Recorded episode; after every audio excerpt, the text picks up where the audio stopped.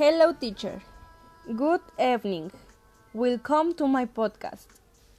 I gladly present information related to the COVID 19. What are symptoms and prevention measures to avoid being infected? What is coronavirus? Virus that causes disease and circulates humans and animals in the Prairie China in December of last year. It spread over the world. It was declared global pandemic by the World Health Organization. Symptoms Difficulty breathing, body and head pain, fever greater than 29 degree, dry cough, constant sneezing.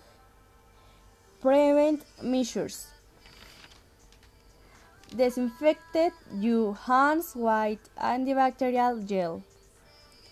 Wear a mask. Don't touch your nose and mouth.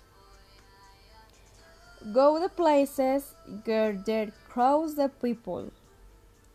I does not get treated unless necessary. The person per family attended commercial stores. Hands with soap and water for at least two minutes. Use mask correctly that covers the entire nose do not. When cough or sneezing, over your nose and mouth, while the inner corner your arm. Do not kiss or how hand write.